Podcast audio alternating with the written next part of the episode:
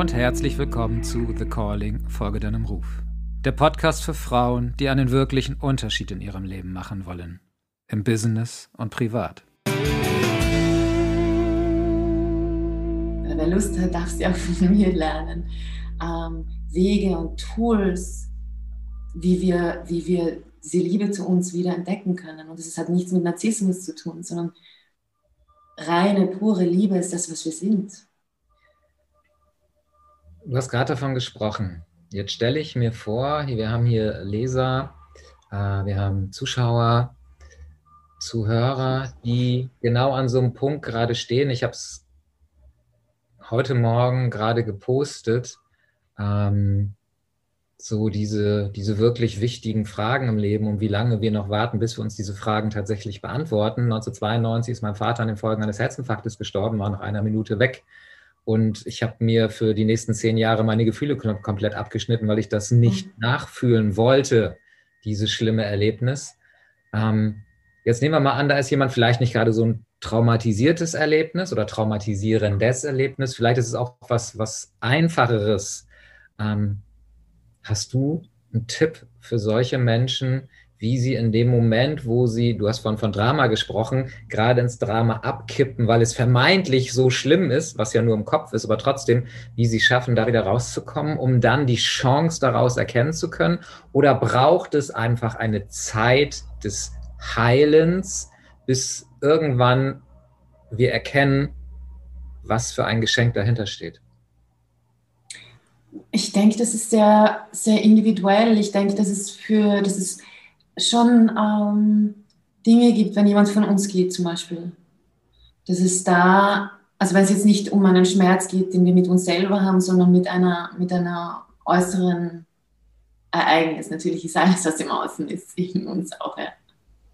Äh, wenn ich, wenn ich einen, einen Schmerz fühle, ist es, äh, denke ich, braucht es die Zeit, aber es, was da in dem Fall wichtig ist, ist diesen Schmerz auch wirklich zu spüren. Ja, wenn du gesagt hast, du hast, es, es war damals zu, zu, zu, zu schmerzvoll, diesen Schmerz zu fühlen. Und du hast vielleicht auch dieses Bewusstsein damals noch nicht so in dir wach geküsst, ähm, dass es auch keinen Tod gibt und dass es wichtig ist, die Gefühle zu fühlen im Moment, weil wenn wir sie nicht fühlen, dann äh, hängen sie sich irgendwo, sammeln sie sich irgendwo an und, und, und, und, und lassen uns auch nicht wachsen. Es ist wichtig, Trauer zu spüren in dem Fall und diesen Schmerz zu spüren. Ja. Ich kann mich erinnern, ich habe mal so ein Pferd, das gestorben ist, nur. Ja. Das war mein Begleiter durch meine Kindheit oder durch meine Teenagerjahre. Ähm, ich habe ein Jahr fast geheult. Aber ich habe es auch nicht so wirklich so zugelassen, dass ich so wirklich in den Schmerz reingegangen bin. Weil ich glaube, wenn wir wirklich in den Schmerz reingehen, dann geht es viel schneller, weil dann hat, ist, dieses, ist diese Erfahrung gemacht und dann können wir auch schneller in die anderen Phasen der Trauer gehen und des Abschiednehmens und des Dankbarseins und des wieder lebendig machens dieses Wesens, mit dem wir in dieser Form eine Zeit lang in unserem Leben äh, miteinander sein durften und von ihm lernen durften und Liebe austauschen, Berührung, was auch immer. Ähm, und wenn, aber wenn wir, wenn wir so eine, ein, ein Erlebnis haben, wo wir mit uns selber im Unreinen sind oder uns selber beschuldigen, dann kann ich mich ja mal fragen, so, so stimmt das wirklich? Ist das wirklich, also Byron Katie Arbeit machen, Work-Arbeit machen zum Beispiel, als ein Beispiel, sagen, ist es wirklich wahr, dass das, dass ich mir, dass ich jetzt so bin oder dass das, dass das so ist? Oder gibt es eine ganz andere Perspektive darauf? Das ist ein, ein, ein Beispiel zum Beispiel. Kann ich meinen Gedanken glauben? Woher kommen die? Warum reagiere ich auf das mit Ablehnung?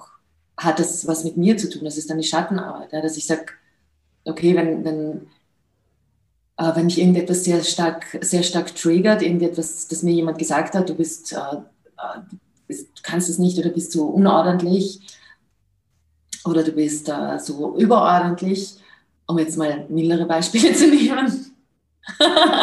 ja, und, und es triggert mich und ich bin, ich bin wütend. Und dann kann ich sagen, okay, wieso triggert mich das? Weil ich könnte sagen, hey, ich weiß ja, ich bin ordentlich ähm, und lachen und sagen, hey, ähm, ja, ähm, Oder ich sage, das hat mir meine Mutter immer gesagt, ähm, da gibt es noch einen Schmerz in mir, da gibt es noch eine Wunde in mir, die nicht geheilt ist. Ähm, und mir dann diese Wunde anschauen und diese Wunde heilen.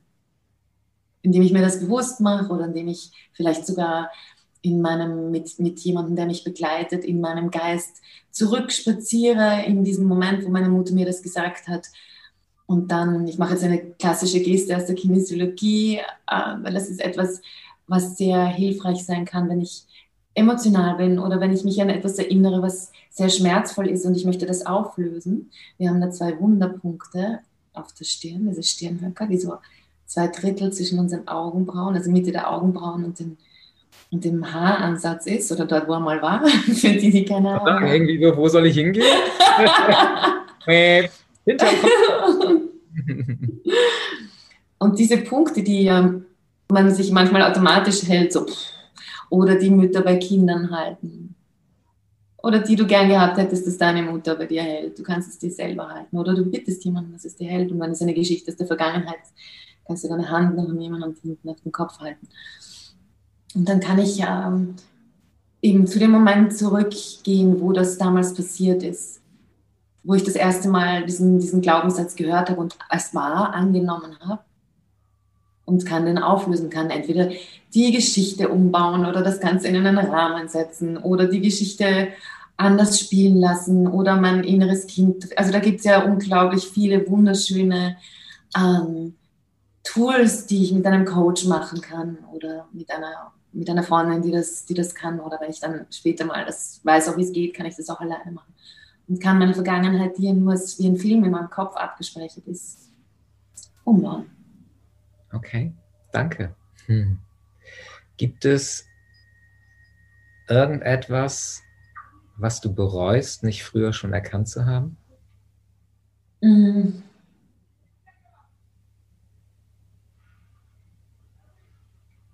Ich hätte gern früher gewusst, dass ich mein Leben mit meinen Gedanken erschaffe. Mit meinen Gedanken und meinen Gefühlen. Okay.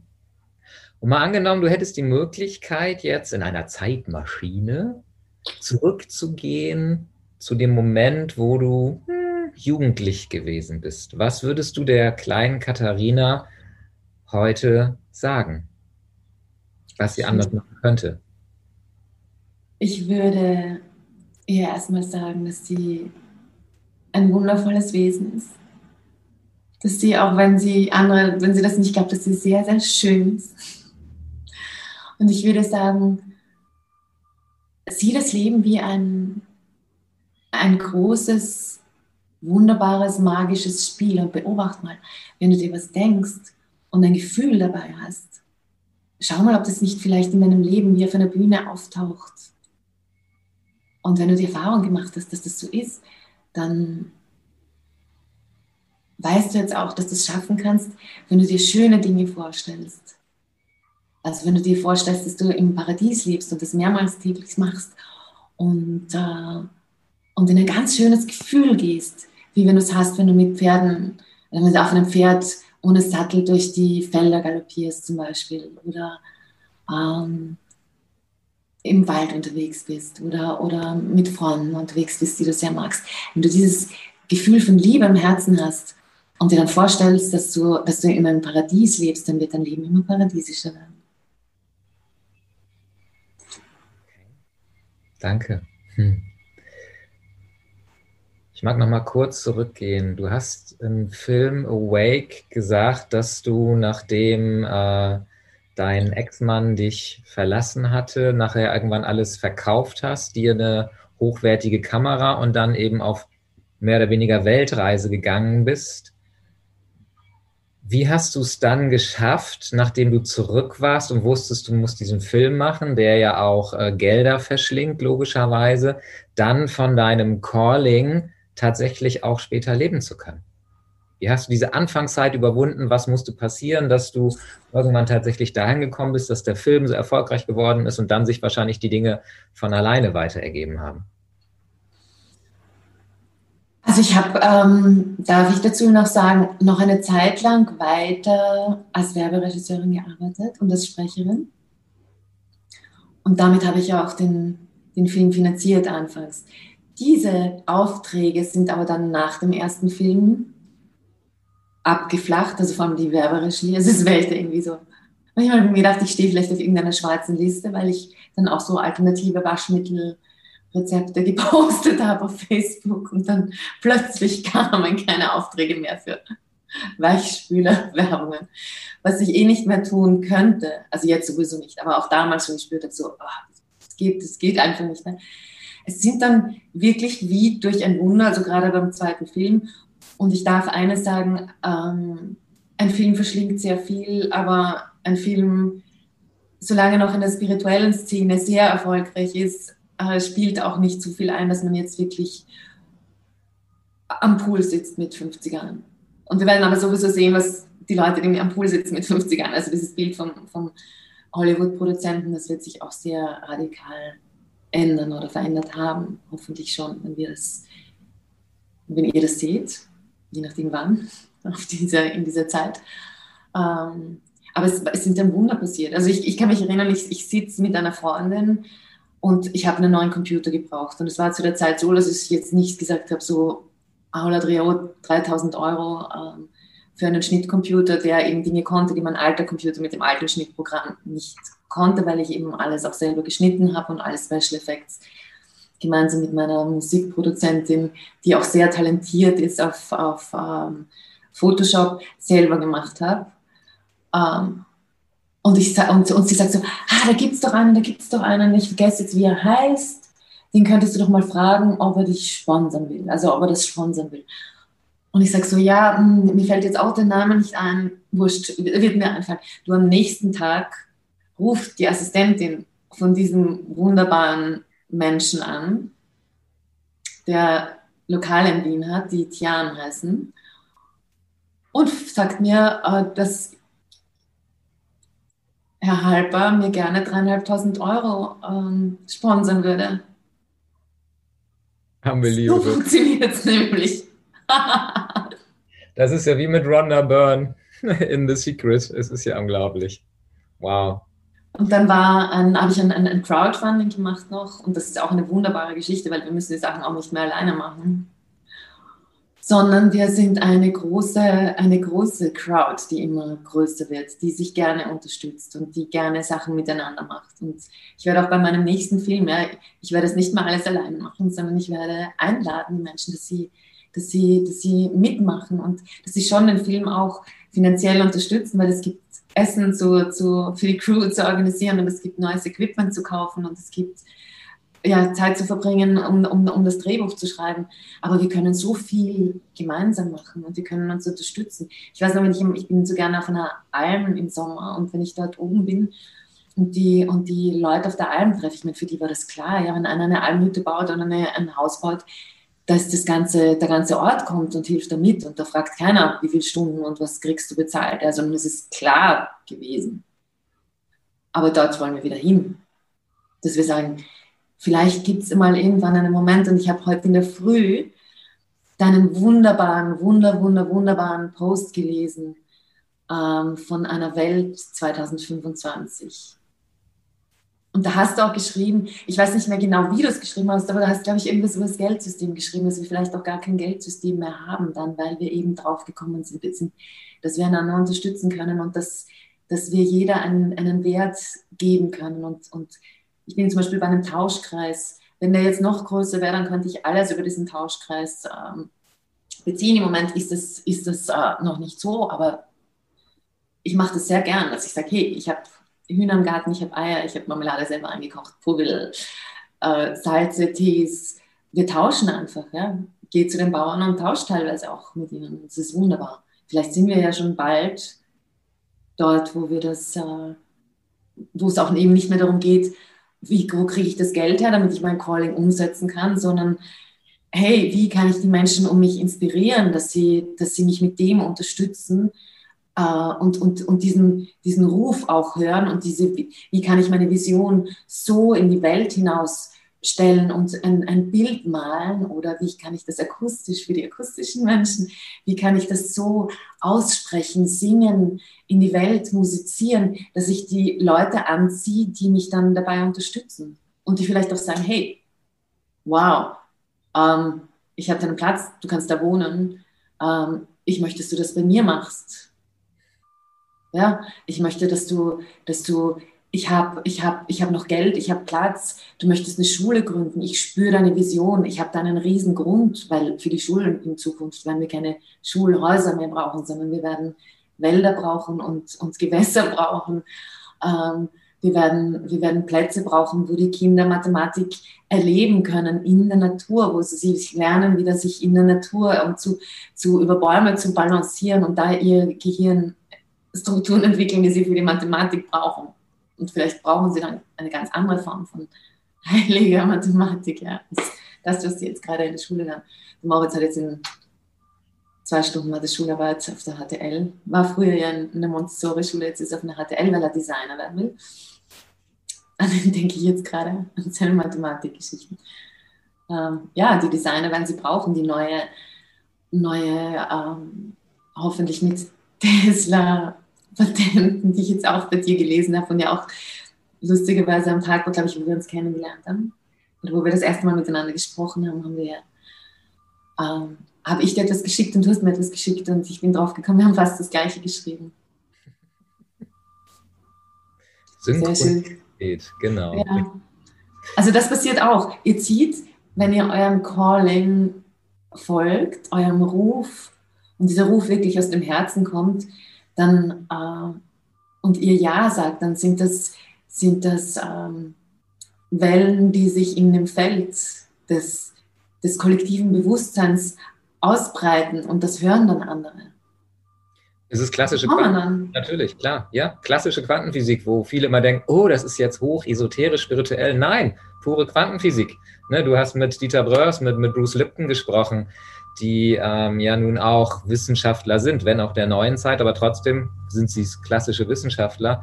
Und ich glaube, das ist ganz wichtig, dass wir das einfach erkennen, dass das, was viele als so Esokram abtun, nichts anderes ist als Wissenschaft, nur mit dem Unterschied, dass wir es vielleicht als neue Wissenschaft bezeichnen könnten. Weil letztendlich macht ja die, die neue Wissenschaft nichts anderes als die ähm, Weissagung oder die Weisheiten der indigenen Völker ähm, heute halt auf eine andere Weise zu beschreiben. Klar. Und es wird immer enger, also es wird immer, immer enger im schönen Sinn, es wird immer verbundener, also es wird immer mehr so, dass die Quantenphysiker sagen so, also da gibt es ja auch so Aussprüche, dass es, es, es, es, muss ja so, es muss ja Gott geben. Also sie kommen quasi, am, wenn sie den Becher der Wissenschaft, das Glas der Wissenschaft ausgetrunken haben, kommen sie zu, zu, zu Gott oder zu dem Göttlichen unten. Und wenn wir praktizieren, also spirituelle Dinge praktizieren, ja, also sagen, wow, ich, ich, ich aktiviere mein göttliches Schöpferbewusstsein, dann hat das mit Quantenphysik zu tun. Also dann kann ein Quantenphysiker auch sagen, was ich da, was ich da jetzt tue auf, auf, auf, auf, äh, elektromagnetischer, auf elektromagnetischer Ebene. Es ist ganz klar, dass diese Dinge in Resonanz gehen und dass ich diese Dinge in mein Leben ziehe.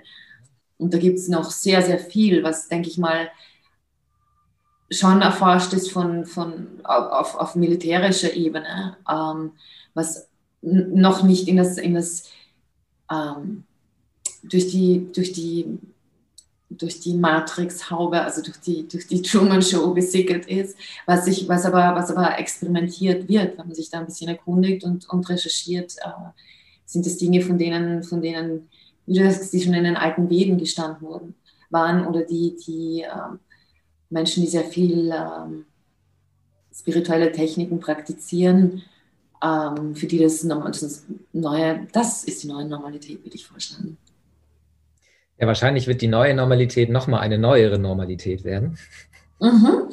Das nämlich erlauben, tatsächlich anders zu denken. Nicht nur umzudenken, sondern wirklich anders zu denken, über unsere Denkgrenzen hinaus zu denken. Ähm, das, was, was für Erfinder, für Künstler so völlig normal ist, wenn sie in diese Welt eintauchen, das eben auch all jenen zu ermöglichen, die eher ein wenig rational unterwegs sind. Aber ich glaube mal, das wird sich in den nächsten, ich glaube sogar in den nächsten Jahren, gar nicht mal Jahrzehnten, sondern in den nächsten Jahren sowieso verändern. Aber das ist, ein, glaube ich, ein anderes Interview, welches wir führen sollten. Ich sehe schon, wir kommen sehr, sehr weit. Sehr, sehr gerne. Was sind so deine drei wichtigsten Eigenschaften, die du heute noch nutzt, um dem, was du gerade gesagt hast, in aller Konsequenz zu folgen? Ähm, also die alten Eigenschaften sind, ich würde vielleicht sogar Perfektionismus reinnehmen. Mhm.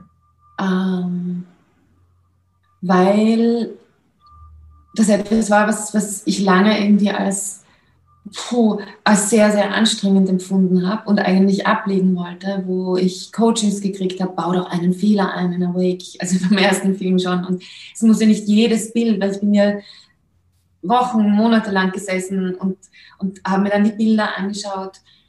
Ähm, bin jetzt zu einem anderen Perfektionismus gekommen mittlerweile. Das ist, also ich, Perfektionismus, dass ich das mit dem Herzen abgleiche. Also dass ich nicht mehr schaue, ist das perfekt, sondern ich spüre, ob das perfekt ist. Aber das ist, würde ich trotzdem noch gelten lassen. Also das ist, auch wenn es jetzt nicht mehr mit dem Kopf ist, sondern mit dem Herzen ist es etwas, was, und es ist nie perfekt. Es kann nur für mich in dem Moment einfach stimmig sein. Ähm, ähm, ich würde es aus meiner Sprache vielleicht als ästhetisch ideal ästhetisch, aber auch mit dem, was es, was die Ästhetik, Ästhetik transportiert oder transportiert ja immer etwas und vor allem es löst etwas aus. Es geht in Resonanz mit etwas beim Zuschauer oder Zuhörer oder Zuspürer, am liebsten nicht die Zuspürer. Ähm, und, und das ist die, für mich die perfekte Ästhetik. Also wenn, wenn, wenn das Bild in Resonanz geht oder wenn es ein Bild von Schönheit ist mit der Schönheit des Zuschauers in Resonanz geht dann ist es für mich perfekt. okay. Ähm, also was ich noch nicht habe, ist Organisationstalent. Also so Timing zum Beispiel, das finde ich etwas. Timing oder Zahlen, das war es jetzt mal nicht. Aber auch damit nicht ähm, ähm, in, in, Frieden zu kommen, dass es Dinge gibt, die wie, wie Techniken, Bedienungsanleitungen lesen, die einfach nicht mein, die einfach, die, der, ja, der, wo mein Verstand einfach anders gestrickt ist. Äh, nicht Fantasien hinzugeben. Mhm. Also mir mehr zu erlauben, mehr und mehr zu erlauben, zu Tagträumen, weil ich drauf gekommen bin, dass das Tagträumen, das früher verurteilt wurde, als schau nicht so in die Luft, ähm, und ich habe eine kleine Szene in Awake to Paradise diesen Tagträumen gewidmet, wo ich in einer Hängematte liege im Wald. Ich bin noch immer kein Meister. Also, aber ich nehme vor, ähm, dass ich das jetzt mehr praktiziere, weil wenn ich mir, immer wenn ich mir diese Momente gebe, wo ich, wo ich einfach sage, ich mache jetzt nichts, die Momente sind, wo ich die schönsten Inspirationen habe. Die meisten und besten Ideen habe ich auf dem Klo. Hm. Ja, Scheißen ist super. Duschen, loslassen. Ja.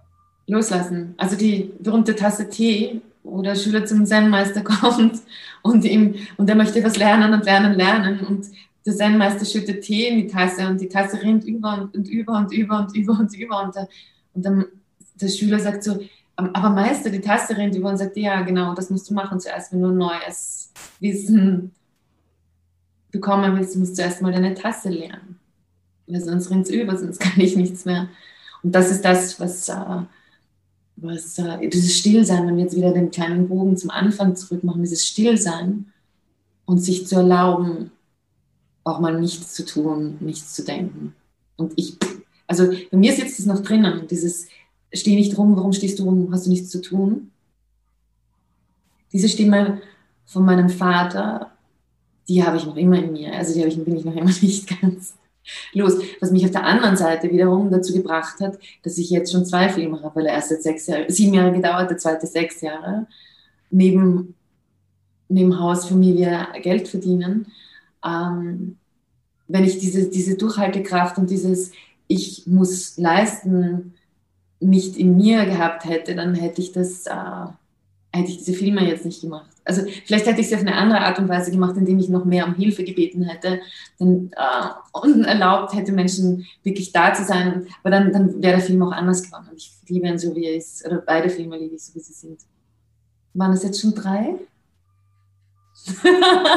Egal. Herr Lehrer. War ich gut? War ich brav?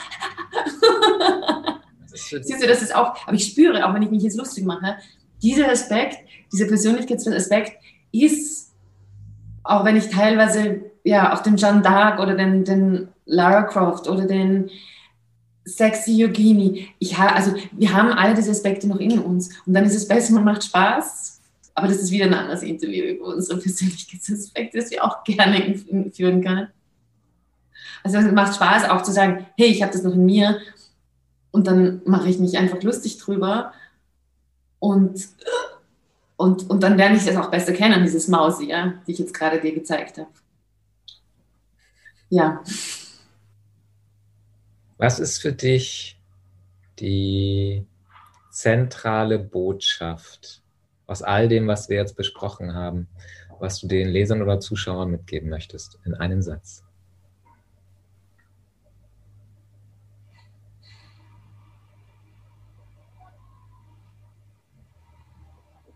Du bist ein göttliches, wundervolles Wesen. Und lass dir nie wieder, weder von deinen eigenen Stimmen noch von irgendeiner Stimme im Außen sagen, dass es nicht so ist. Wow, Dankeschön. Welch ein schöner Abschluss. Vielen, vielen Dank, liebe Katharina für dieses wundervolle Interview. Ich weiß, es wird äh, noch nicht nur ein weiteres, sondern wahrscheinlich mehr, weil wir Stoff für Tage hätten. Ähm, Und dann frage ich dich auch. Super. Damit du, weil ich äh, in deiner, es gibt Menschen, in der Gegenwart sprudel ich. Also ich, ich sage mal, ich sprudel. Also da fließt, da habe ich das Gefühl, als wie ein Kanal offen, das fließt durch. Und das ist bei dir so. Und ähm, ich hoffe, dass ich auch dir die Bühne bieten darf oder den Raum bieten darf, dass du sprudelst und deine wunderbaren Weisheiten, die du sowieso ins Buch einfließen lässt, aber auch bei einem nächsten Interview. Ja, ich weiß, da wird noch einiges an Gemeinsamkeiten kommen, da bin ich mir ganz, ganz sicher. In diesem Sinne danke ich dir, danke den Zuschauern und Zuhörern und Lesern, dass sie sich dafür die Zeit genommen haben und bis bald. Bis bald. Danke, dass du dir meinen Podcast anhörst. Empfehle ihn gern weiter, denn je mehr Frauen erfahren, wie es möglich sein kann, ihrem Ruf zu folgen, umso mehr lässt sich ein wahrer Unterschied in der Welt machen. Und weil ich es sehr schätze, dass du mich bei dieser Aufgabe unterstützt, möchte ich dir hier und heute gern ein Geschenk machen. Du kannst dir jetzt exklusiv mein E-Book Deine Berufung, deine Lebensaufgabe herunterladen, um deiner Bestimmung immer näher zu kommen. Denn genau das ist es ja, was die Menschen eint, die ihrem Ruf folgen. Sie folgen damit ihrer Lebensaufgabe, ihrer Bestimmung. Gehe ganz einfach auf bestimmung.siranus.com, dort findest du alle weiteren Infos. Den Link dazu findest du natürlich auch in den Shownotes. Weitere Informationen zu mir und meiner Arbeit findest du auf www.siranus.com.